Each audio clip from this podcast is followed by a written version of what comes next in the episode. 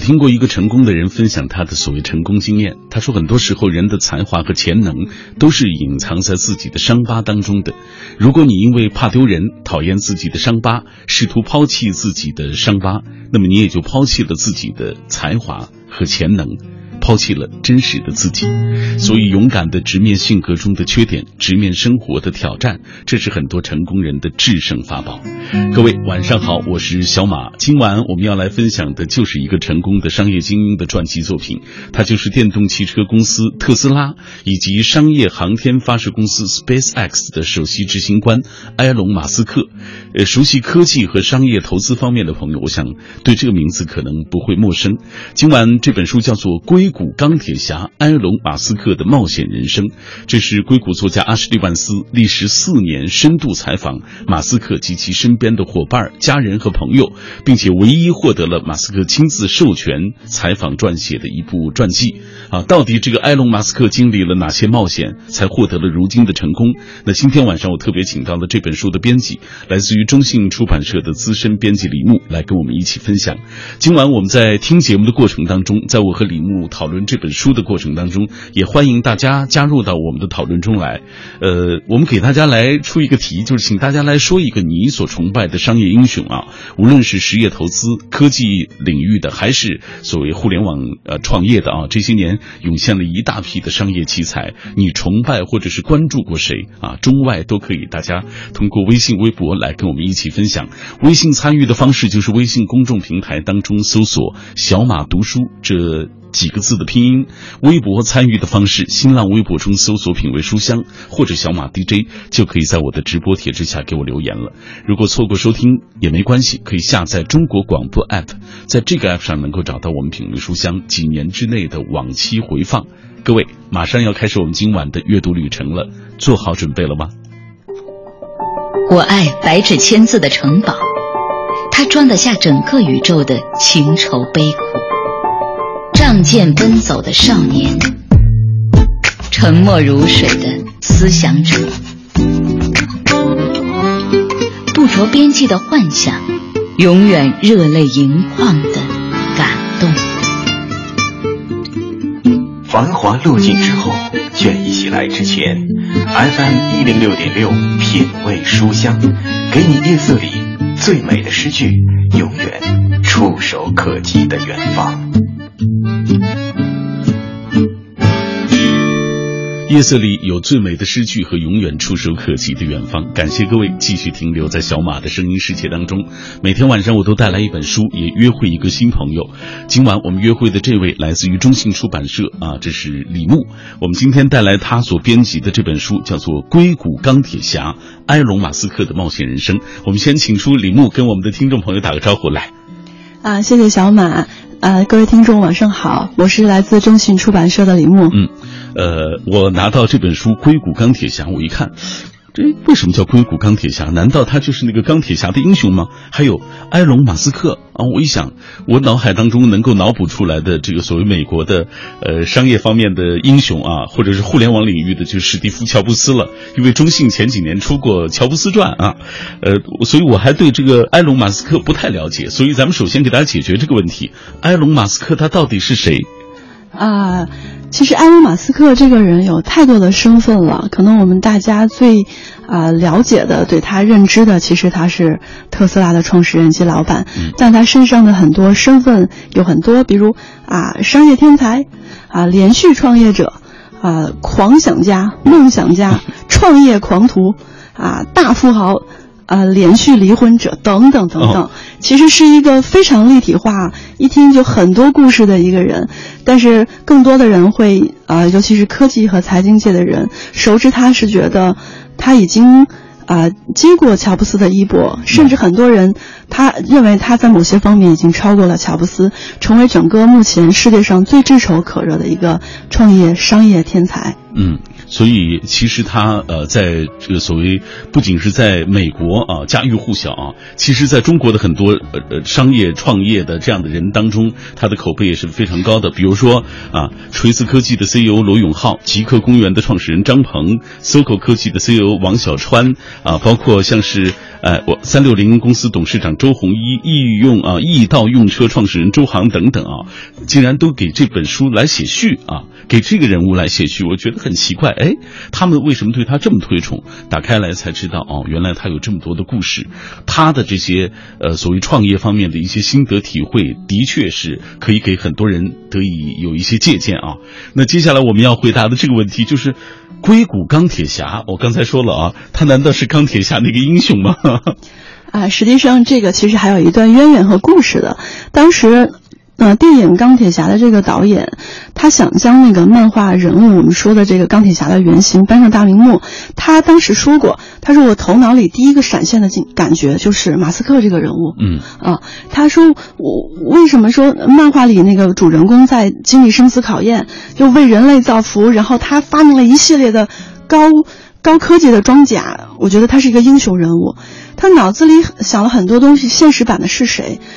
呃，在这个时代，可能呃热衷于开发高科技的尖端产品，然后他有一个对人类整个命运关注的终极的这个关怀心，而且他实现了一些商业上的呃重要的关键的这个呃商业里程的这样的人。嗯他想来想去，马斯克。他是他脑中的钢铁侠，还有一个特别的就是，当这个电影的主人公我们知道叫小罗伯特·唐尼，嗯他在拍摄这个电影《钢铁侠》之前，特意参观了马斯克的工厂。嗯啊，这工厂当时叫马斯克之地，然后翻译过来。嗯他去了之后，他被震撼了，他就觉得这个人过着钢铁侠一样的日子，这个 这个人就是我认为的钢铁侠的生活。嗯所以他回去之后跟导演、制片人所有的人去共同来探讨，说我这个呃整个的是呃我们看到电影里的那个场景，有很多是参照了马斯克的工厂来制定嗯设计而展示的。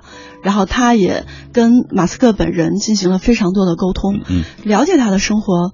啊，为什么说他的生活有点像这个所谓钢铁侠的生活？哦，对，就是我们刚才说他钢铁侠的真实人生是什么？他要发明高科技的东西，嗯。他完成自己梦想，然后他又很很独自一个人，又很专权，但是我又很牛，嗯。啊，我又能控制很多东西，呃，嗯这个这个这个对于科技的狂热，嗯。我还能用我的商业本领，我我完成它，嗯。啊，这个可能就是呃导演以及呃呃演员本身想表达的一种钢铁侠的精神。嗯还有我们为什么说他叫硅谷钢铁侠？实际上，硅谷已经很多年需要一个新的领军嗯人物，而且他需要硅谷的精神。那这个精神是什么？在大家都进行互联网创业的情况下，马斯克在接接受了成功的互联网创业之后，他杀入了实业。他把他最重要的两家公司放在了硅谷。硅谷，我们想，我们现在的啊、高科技的创业公司怎么可能去开创建设啊电动车和电池这样的地方？那寸土寸金的地方一定做互联网创业呀。是啊但是他把它放在洛杉矶、放在硅谷这两个地方，所以是最烧钱的地方，他杀入了实业。嗯啊，所以整个硅谷为之一振吧。嗯，可以说这个方面，我认为把硅谷精神宣扬的最好，它具有创新和创业精神，又把实业这个方面延展最好的一个人，所以在整个世界，大家都认为他是硅谷钢铁侠。嗯他我们也接触过他，他认为硅谷钢铁侠是他自己的写照，他特别喜欢这个称呼。好，可能电波那端的你和我一样啊，可能对于埃隆·马斯克不太了解，那就今天晚上跟着李牧的呃讲解啊，我们一起深入到这本书中看一看真实的一个呃硅谷钢铁侠埃隆·马斯克他的人生到底是怎样的？为什么说他的人生是冒险人生？我们接下来先透过一个短片了解一下埃隆·马斯克。作者阿什利·万斯，美国商业专栏作家、资深科技记者，是全球最著名的科技写作者之一。曾任职于《经济学人》，为《纽约时报》报道硅谷和科技产业新闻多年。现任职于《彭博商业周刊》，为该杂志撰写了数十篇封面及特别报道，内容涵盖网络、DNA 序列和太空探索。本书是了解埃隆·马斯克的最佳读物。作者三年多的时间，通过与马斯克本人进行四十多个小时的深度对话，和他的伙伴、家人、朋友三百余人进行亲密接触，写就了这本记录马斯克传奇人生的经典著作。埃隆本人首次公开的创新秘密和未来创建，可能会大大超出大众对商业的想象力。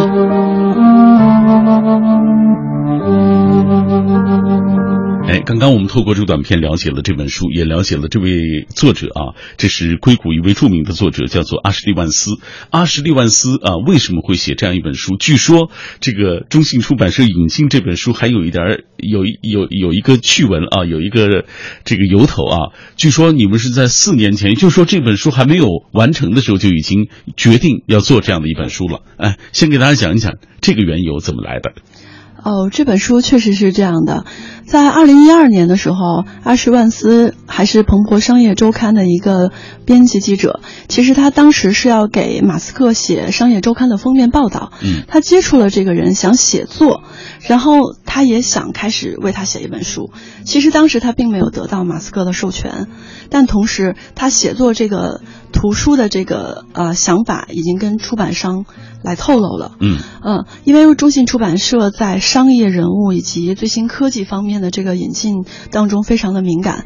我们了解到了这个作者要写这本书，实际上在二零一二年年底的时候，这本书还没有开始写作，我们已经开始接触这本书的版权相关的购买。嗯然后在二零一三年年初已经拿下了这本版权，所以这个书从开始写作一直到它完成，历时三年半的时间，在美国出版，又加了差不多一年的时间出了中文版。嗯整个这个过程其实是一个我们关注整个埃隆·马斯克发展最火爆的这四年。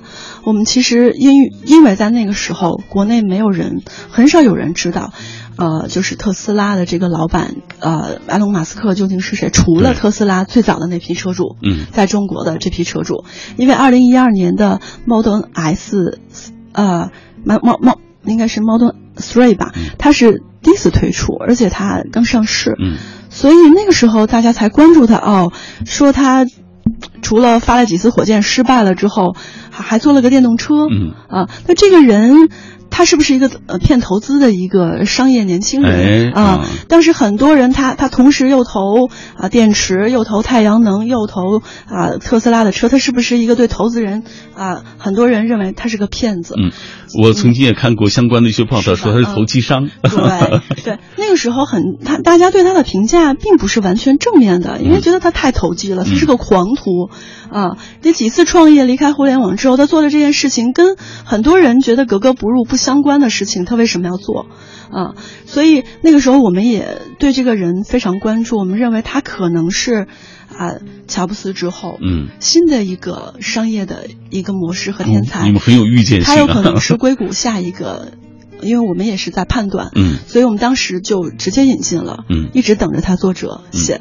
当然，这个作者真的不负众望，他约请了马马斯克周围两百多人的访谈的时候，马斯克还没有给他授权。哦，对也就是说之前他一直是自己对他自己一个人，他马斯克拒绝了。呃，传记写作者应该有几十位，因为整个硅谷的记者都想为他写传记，但只有阿什利万斯坚持下来，在没有得到授权的情况下，他约呃花了二十二个月，约谈了、呃约访了、深度接触了。呃，马斯克创立的四家公司的员工、伙伴、朋友，包括他的女朋友，哦包括他南非的一些相关的学那个同学，嗯。他都访到了，因为这个作者也来自南非，嗯。啊，所以他的这一点终于在将近一年之后啊，打动了嗯。打动了马斯克本人。他说：“我来加入。嗯。他说：“突然有一天星期六的晚上，马斯克打电话说：‘呃，我来加入吧，嗯我来引荐你其他的人。’你都已经把我周围的人都采访过了，对索性干脆我就授权嘛。对，然后所以这个作者非常的有毅力，也真的非常感谢他的毅力，他才能在这个二十几个月之后得到马斯克本人的授权，在过呃在写作的整个将近一年过程当中，每个月都获得了与马斯克周末晚餐的机会。嗯，你知道马斯克这个人，他有太多的公司，太多的工作，但是他能够和作者每个月见一面，告诉他他现在的发展心路历程，并且邀约他的人，所以可见这本传记它的详细、丰富性及权威性。嗯，呃，而且同时说明了他对阿什利万斯的这种认可。认可，嗯对，因为阿什利万斯本身也是硅谷的一位著名的作家。对的。嗯，好，我们接下来继续透过一个短片了解这本书啊，这是啊硅谷钢铁侠埃隆·马斯克的冒险人生究竟如何冒险？埃隆·马斯克目前担任电动汽车公司特斯拉以及商业航天发射公司 SpaceX 首席执行官，还是一家太阳能电池板及充电设备的上市公司太阳城的董事长。他在科技与商业中游刃有余地实现自己的梦想，被称为乔布斯之后硅谷的强心针和接班人。硅谷钢铁侠埃隆·马斯克的冒险人生，是硅谷作家阿什利·万斯历时四年深度采访马斯克及其身边伙伴、家人和朋友，并唯一获得马斯克亲自授权采访撰写的传记。全书分别介绍了马斯克幼年成长和学习、创建多个优秀公司的辉煌经历。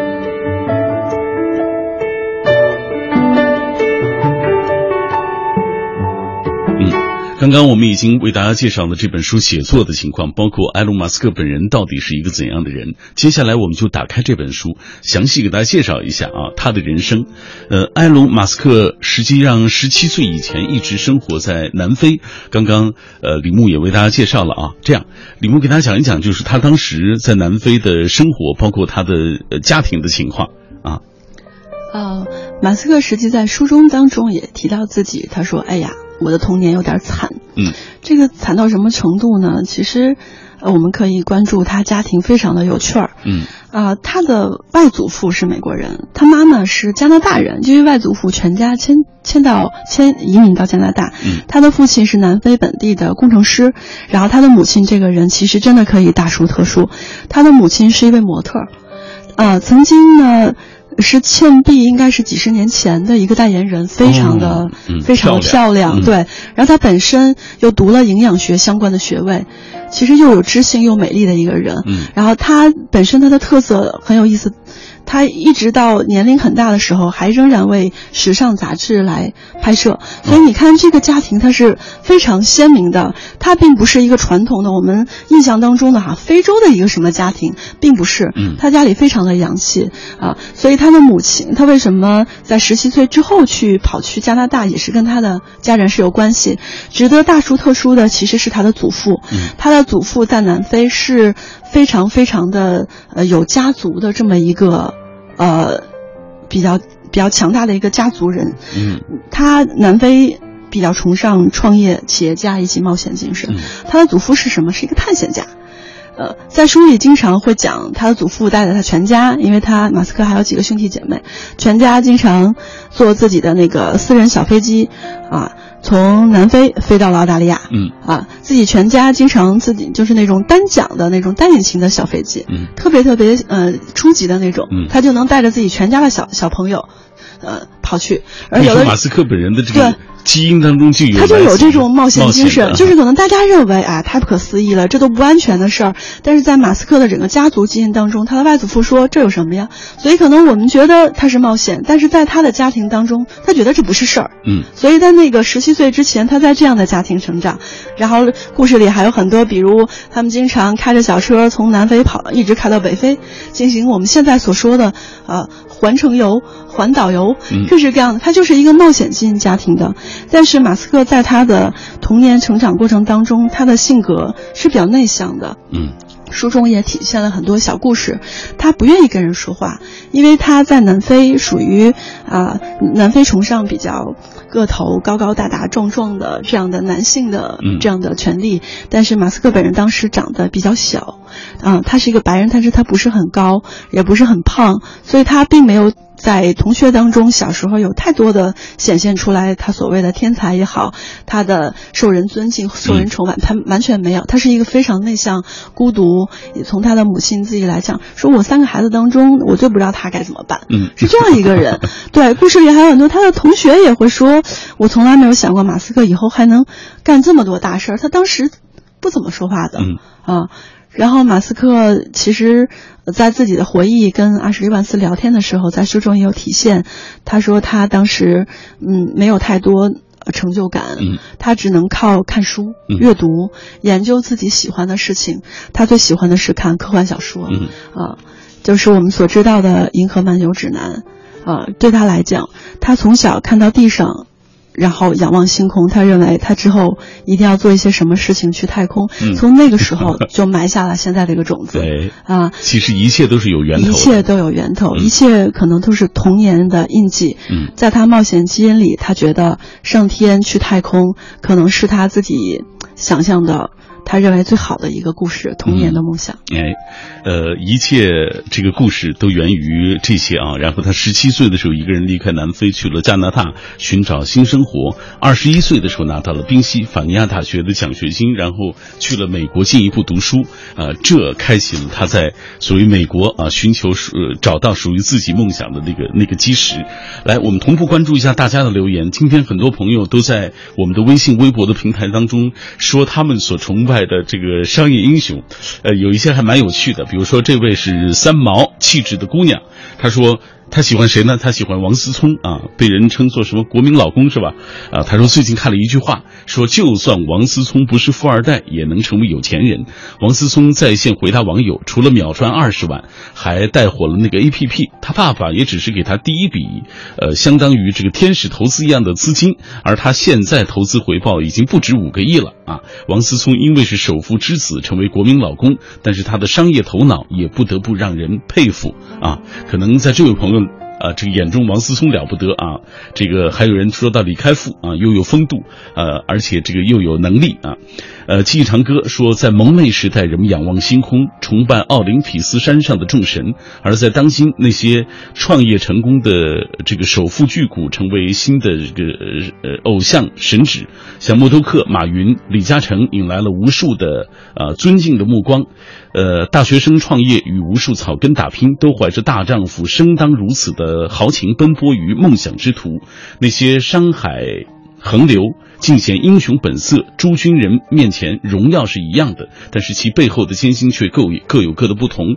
他们在走在时代前列，成为领袖。领呃潮流的弄潮儿，更多的人起于微末，从零开始。比如说李嘉诚、马云，历尽艰辛与世人的白眼，用头脑与汗水，坚持与创新，营造出令世人惊叹的巴比伦财富之塔。他们的故事我们无法复制，但是梦想实现的过程、创业成功的经历、与众不同的财富理念啊，启示我们该如何开启各自的财富金矿啊。这位说的已经很好了哈，啊，对于他来说。可能如此众多的，比如说像默多克、马云、李嘉诚等等啊，这样的一些呃商业大鳄啊，他们所带来的这个启示啊，要更为可贵一点。这里各位正在听到的是 FM 幺零六点六中央人民广播电台文艺之声的品味书香节目。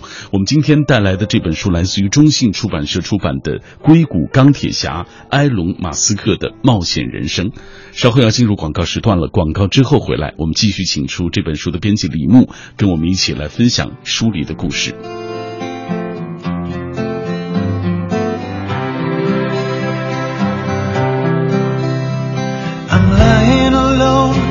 my head on the phone, thinking of you till it hurts.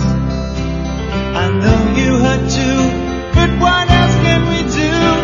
Tormented and torn apart. I wish I could carry your smile.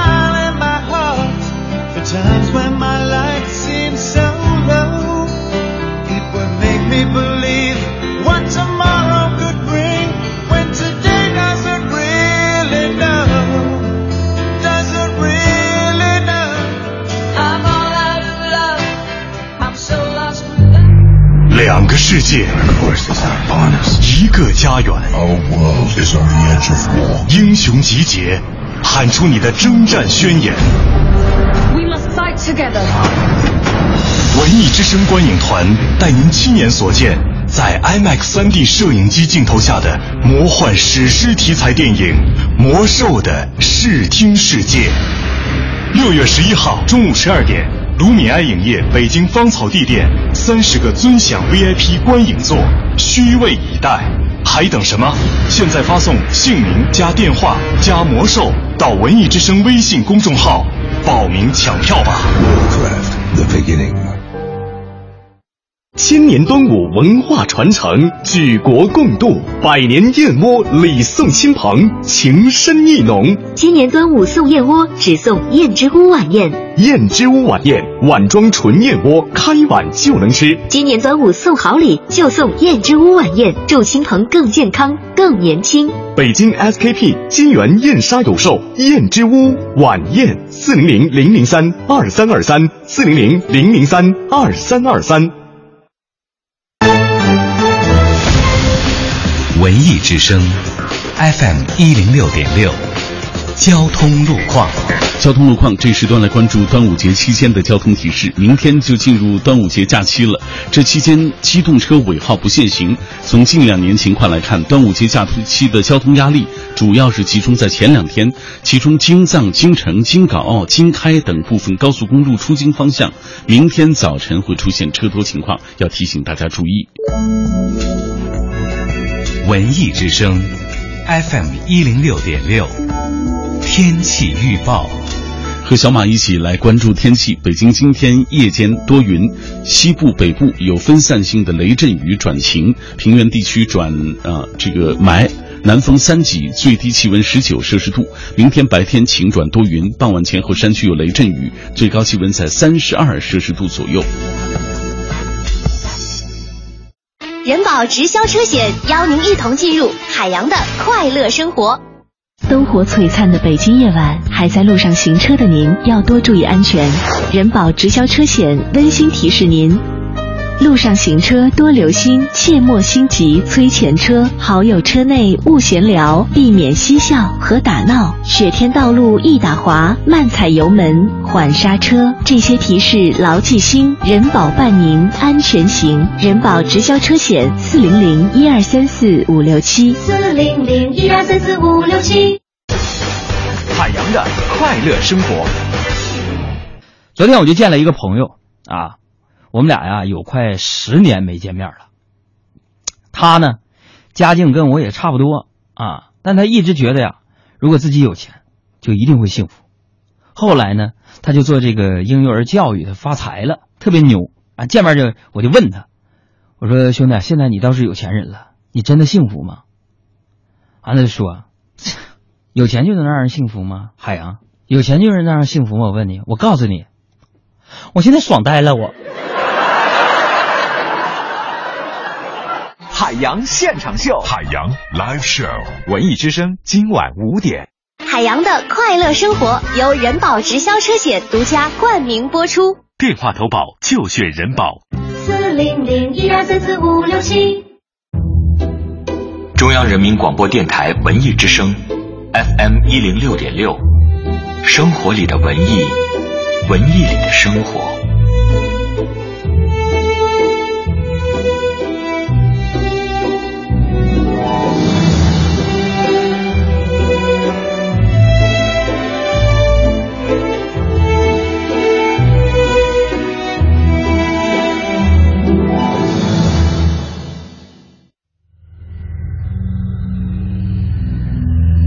用声音的温度融化黑夜的迷茫，用阅读的力量坚定你对生活的信仰。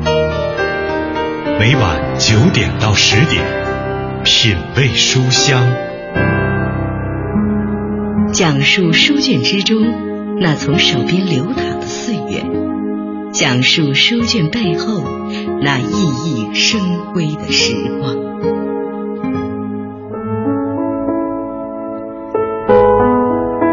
成功是一件困难的事儿，这谁都懂。但是有想要的梦想就去做，哪怕最后是一场空，失败了也没什么。谁可能都会有挫折的时候，有被嫌弃的时候。但命运就是这样一个积累的过程。有一天你突然美梦成真了，你以为是撞了大运，其实我想，那都是一份迟到的礼物，因为他们前面都有你的积累。各位，感谢你继续停留在小马的声音世界当中。每天晚上九点到十点，喧嚣落定之后，倦意袭来之前，我都会带来一本书跟你一起分享。今晚带来的这本是《硅谷钢铁侠埃隆·马斯克的冒险人生》。今天晚上我也特别请到了这本书的编辑，来自于中信出版社的李牧，走进我们的直播室，跟大家一起分享。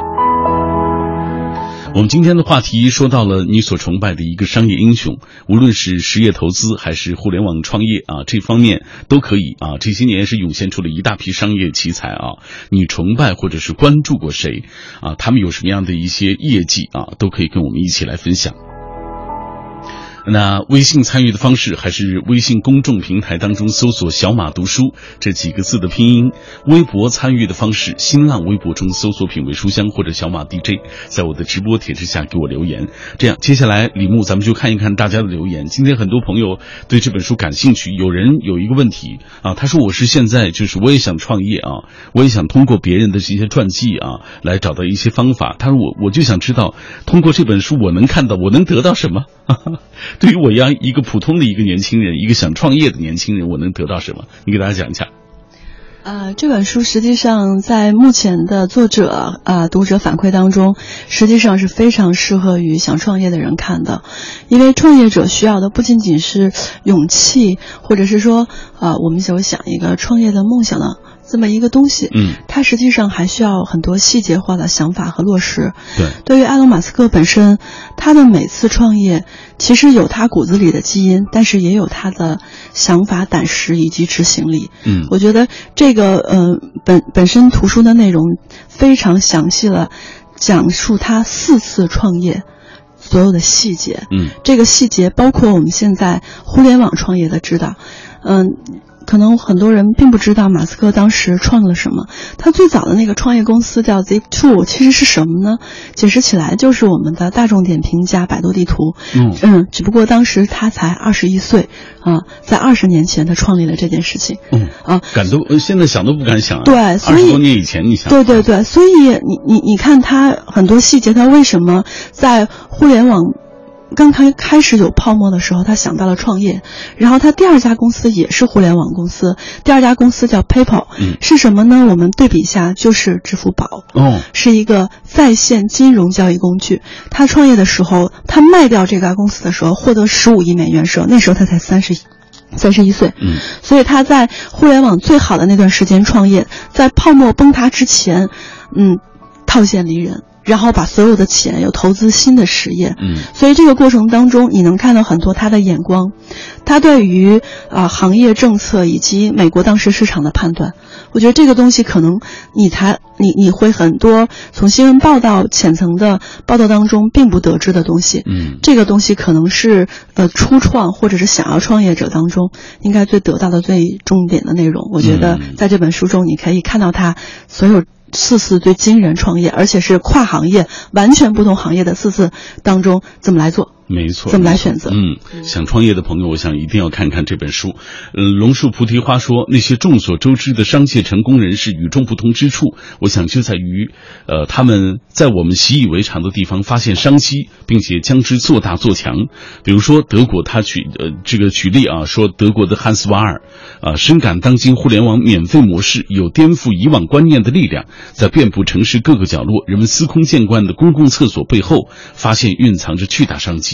大胆承包室内的公共厕所，将原来收费管理改为向大众免费，不依赖政府补助，引入互联网思维，多元化经营。除了严加管理、保证清洁卫生之外，利用外墙啊这个呃招商打广告，包括首映啊这个手指印小说，结果一年赚了两个亿，成为名副其实的厕所大王。可见，要想在山海闯出一片天，勤奋重要。能够在寻常处敏锐捕捉不寻常的商机的眼光与逆向思维，其实是更为重要的。这点其实，在呃埃隆·马斯克身上体现的也特别明显。赫兰明迪说：“有句古话说‘富不过三代’，说明创业难，守业更难。古往今来，父辈辛苦经营，成为一代商界奇迹。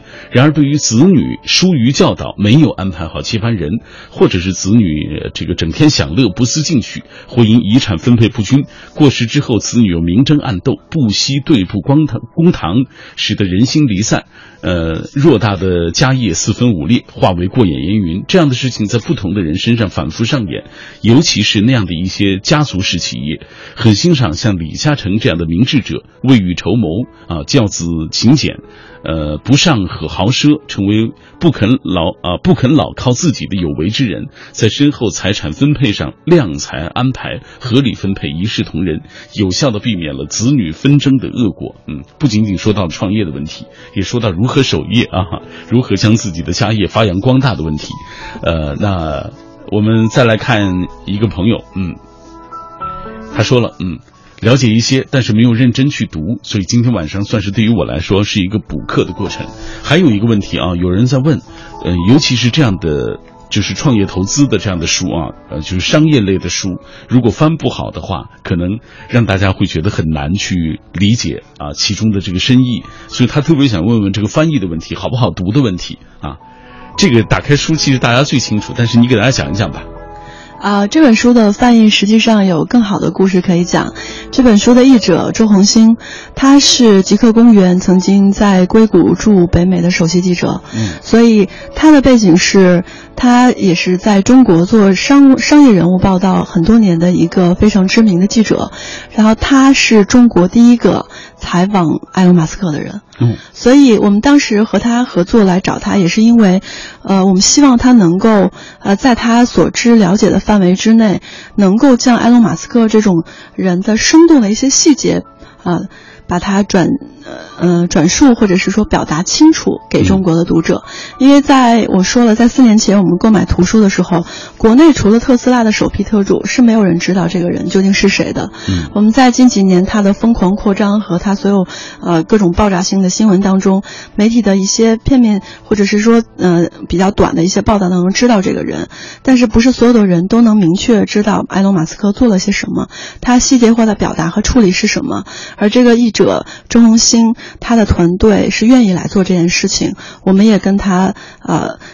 前后沟通了很多次，嗯，而且他甚至把书中的某些细节给埃隆本人发了一些邮件来沟通，这样的翻是正确的，这样表达是正确的。因为他近距离的和埃隆马斯克有过交流，采访过他啊。是的，而且他也在翻译过程当中也是长期驻扎北美，在北美的硅谷有很多的人脉圈儿，嗯，啊，他其实能接触到埃隆马斯克周围的圈子，嗯，然后以此来给我们判断，就是说在硅谷。以及埃隆·马斯克这件事情上，怎样表达中国读者其实是更明确的、更明白是怎么回事儿。嗯，好，呃，刚刚李牧已经为大家介绍了，其实埃隆·马斯克的第一笔投资啊，第一次创业他是做什么呢？就是互联网创业啊，呃，甚至他是在这个二十八岁以三亿美元卖掉了他创办第一家互联网公司。咱们就给大家讲一讲这个，从他怎么创业开始，到怎么能 到三亿美元的这个市值啊。呃，讲讲他怎么开始创业的。实际上，那个创业这个东西，从马斯克本身来讲，像我刚才说的，他是一个基因的问题。嗯，他骨子里的这个冒险基因，他为什么在十七岁要去美国？他脑子里就是要去美国。嗯，因为他十岁开始，他爸爸给他买了第一台电脑，十二岁他就把自己自学编程。然后他在十二岁的时候写了一个游戏。我们这本书当中其实有大约三十几幅图是首次公布的，也收录他小时候童年的一些细节，啊，其中就收录了他十嗯十二岁的时候编程，在当地的南非一家公司编写游戏程序获得的第一个五百元美金的一个。一个收入，你说他算不算创业？其实可能小小年纪十二岁就算创业了。没错，如果这可以算创业的话，呃，我们当时收集这个图片的时候，看到美国的标注是，呃，当时的呃南非登载这个游戏代码的报纸。找到了原文，而且把它拍了下来。而且现在很多工程师很有意思，把当时的那个代码重新输入电脑，这个游戏仍然能玩。哇！所以是一个很有意思的事儿。如果大家看了这本书啊，如果很喜欢的话，可以自己去试一下。嗯。所以你说他的这个冒险和创业的基因从那时候就有。等他后来十几岁，其实是呃为了避免在南非服一些呃种族隔离当时的一些兵役政策。嗯。所以他呃根据他妈妈，他妈妈是加拿大人，他就先去了加拿大，但是他的梦想最终是美国。嗯。在加拿大待了两年之后，他去呃美国宾夕法尼亚大学，我们非常著名。知道那个沃顿商学院，他在那儿读了经济学，以及后来的物理学。他的这两次经历，以及后来他想去斯坦福大学也读了一段时间的相关的学位，博士学位做研究。这个经历让他坚定了在美国创业的决心。因为那个时候大家知道，在呃斯坦福肄业。啊，退学创业是一件非常潮、非常酷的事儿，很多的科技大佬都是这样来的。在那个风潮的情况下，他那个时候也退学。嗯啊，然后他怎么就把他第一桶金开？不是他把他第一次创业放在了属于你刚说就类似于大众点评这样的。对对对，那个时候他他在呃整个读书的这个过程，知识体系在美国也是万众创业的这种大潮下，他给自己定位，他自我认知给他自己定位有三个。啊，领域他想涉及，第一个领域就是互联网，嗯，第二个领域是清洁能源，第三个领域是太空。这在这本书当中，他给阿什利万斯讲他当时的这个想法，就是特别明显的，可以说是在二三十年前。所以你看他今天的轨迹，完全是当年他想做的事是他从来没有变过。所以最早设计的就是在美国最酷、最创业最多的互联网时代。而且其实他的创业经历和我们现在很多人是可以很像的。他是跟他弟弟一起，第一桶金，跟他弟弟一起创立了第一家公司。嗯，呃，就是给一些商户提供，比如说信息，让别人能搜到周围能干嘛，买什么呀。啊，有什么信息啊？最近的东西啊，他在找，呃，我们现在很多呃创业公司也做了，呃，地图啊，呃，开发者呀，对对，看怎么样给商户提供服务啊。原来我们中国的这些都是来自于美国的。对，其实，在在很多年前，他他这样做的东西，可能我们现在有更多的。或者我们在呃几年前，其实是我们的互联网创业的热点，嗯啊，所以他当时做这件事情也很简单，就是风潮，嗯啊，美国最好的互联网最火的时候。可是他在二十八岁的时候，为什么要卖掉这个互联网公司？这其实源于他的野心，因为在当时啊，卖给康柏这家公司，呃，只能卖到三亿美金，就是他第一家创业公司叫 Zip Two。但是他有很有野心，他想做十亿美元的生意，那我就要离开这个领域，做什么呢？就是做电子银行。嗯，所以他想有一个更好的能够实现互联网他的想法的机会，就是金融。金融能不能颠覆啊？因为你只有支付的时候，才觉得啊我能做大，所以他就投入了新的领域，也是和他的亲人朋友一起把这个公司卖掉之后，他很有意思的就是他每次都卖掉之后，完全的一分不留的投入到下一个产业。所以他就建立了第二家公司，这家公司和后来我们知道的《从零到一》这本书的作者彼得蒂尔，他们两个共同啊把这个公司运作成了后来的这个 PayPal。哦，就是支付宝，类似于支付宝这样的。对，支付宝的前身其实是这样的一个元祖型的形式的时候，其实当时美国互联网泡沫。马上来临之前，他把互联网的公司卖掉。嗯，他总是在就危机来临之前就能够有预见性。对，所以这就是商业奇才，他有这样的眼光。对，来听于中信出版社出版的阿什利万斯的作品，叫做《硅谷钢铁侠：埃隆·马斯克的冒险人生》。我们继续透过短片了解这本书。也是眼光独到、一再开创新商业模式的企业家，从 PayPal 到特斯拉、SpaceX。太阳城全球经验，无论钟情于什么领域，他都可以展现出惊人的专注力。四十四岁的马斯克以汽车、航空以及能源业，他近乎疯狂的对科技的关注，使他成为目前成功的连续创业者和科技创业家。在将近四年的时间里，资深科技记者阿什利万如何专注于创业本身？同时管理多领域公司所需要的能力、方法和经验，以及如何在与许多竞争对手交锋时不断推进企业创新的步伐。埃隆·马斯克是一个有远见、有智慧、有野心的人，而且思维这么超前。他说：“这不是一般人啊啊！”其实他就是一个一般人，只是他的李牧给大家介绍了他在十七岁啊，这个来呃来到加拿大，然后去二十一岁到了美国宾夕法尼亚大学去读书，在美国开始创业，二十八岁卖掉他创办第一家互联网公司啊，三十一岁又卖掉第二家互联网创办公司，这个是元的身家卖掉第二家公司啊之后。他是先后投入了啊电动汽车、太阳能、航空航天等等这样的方面的一些这个创业啊，呃，有人就问了啊，这些创业中有没有失败或者是遭遇挫折的时候？为什么他一路听上去都这么顺利呢？来，李默给大家讲一讲，他有没有遇到过什么挫折方面的一些东西？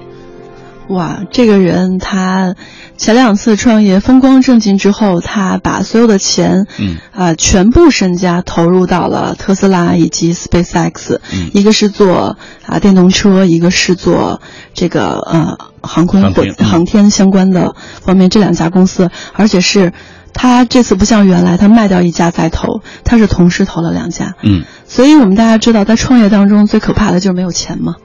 所以在这个当中一定会出现问题，而且它非常非常惨烈的有两次，这个书中有非常详细的描述。呃，我记得很多呃国内的创业者或者这种 IT 和财经大咖读到这两段的时候，非常非常的感同身受。嗯，就是当一个创业者被逼无奈、没有钱，甚至要退出董事会，投资人要纷纷放弃你的时候，究竟该怎么办？嗯嗯，所以我觉得可以提到这两。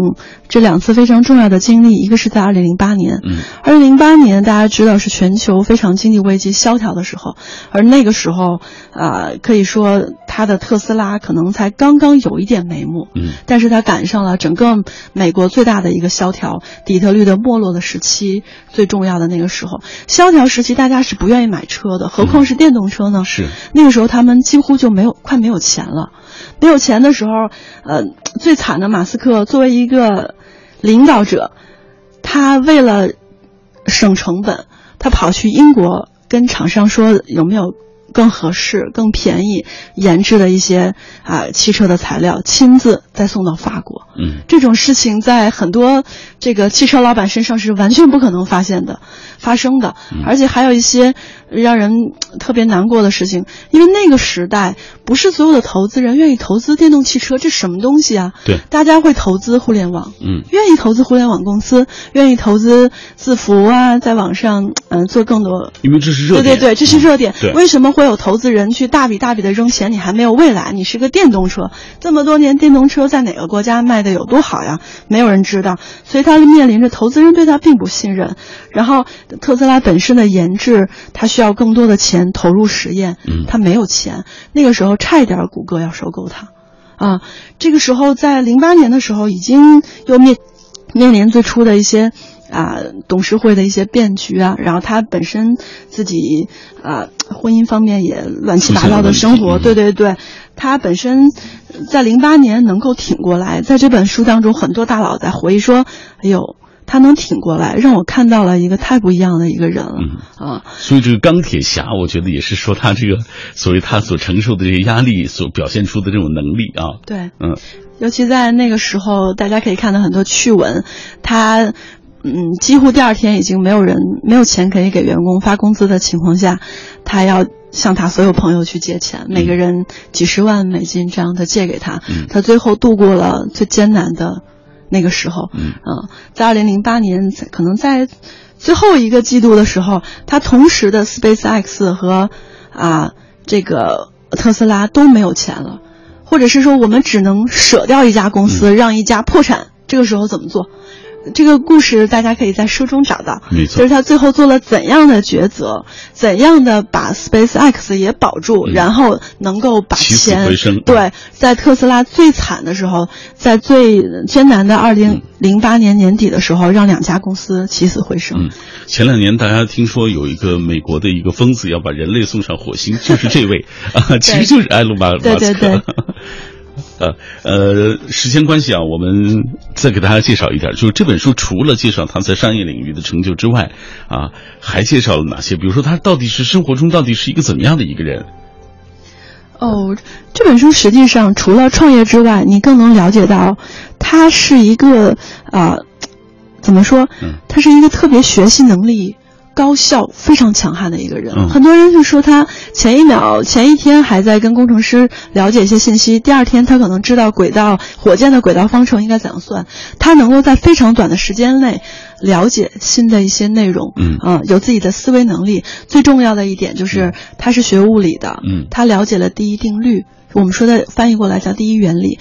他想任何事情先考虑这件事情本质是什么，从物理上。它的极限是什么？从人的生理上，时间、体力极限是什么？从数学上，我究竟能不能做？嗯、这个东西是呃理科生的专注，但是他能够把东西完全运用到商业，这是他非常重要的一部分。嗯、他生活上呢，大家很多都知道了，他每周工作一百小时，然后两任妻子，然后离了三次，呃，结了三次婚，离了四次婚。嗯呃，然后啊，有一个细节很好玩，就他问这个作者采访他的时候说。我应该一个星期陪我的女人多长时间，他们才能够满足呢？嗯，十个小时够不够？大家特别哭笑不得，因为他是一个完全专注于他的领域的人，他可能对于家庭、对于自己情感以及生活当中，嗯、他就要很客观的去了解这个人。嗯，这个而且在读这本书的过程当中，我发现他其实是性格是一个挺暴躁的人。嗯，他比较乖张，也比较特别。嗯、然后可能其实，但是我们希望这样的人，他能够真的。带领人类有一个新的想法，一个创建。嗯、仰望星空的人，永远可能有自己独特的故事吧。作为领导者的人啊，他们总是有一些特立独行的这个风格。呃，具体这个埃隆·马斯克身上到底有哪些有趣的故事？包括他的几次创业当中，对你有什么心得？大家翻开这本书，自然会找到答案。好了，以上就是今天品味书香小马为大家带来的呃有关于埃隆·马斯克的冒险人生的全部内容。今天也很感谢李牧来做客我们的节目，也感谢听朋友收听今晚的品味书香。啊、明天就是端午佳节了，提前祝福各位啊、节日快乐。当然，每天晚上小马品味书香还会继续的陪伴各位，所以明天晚上我们再见。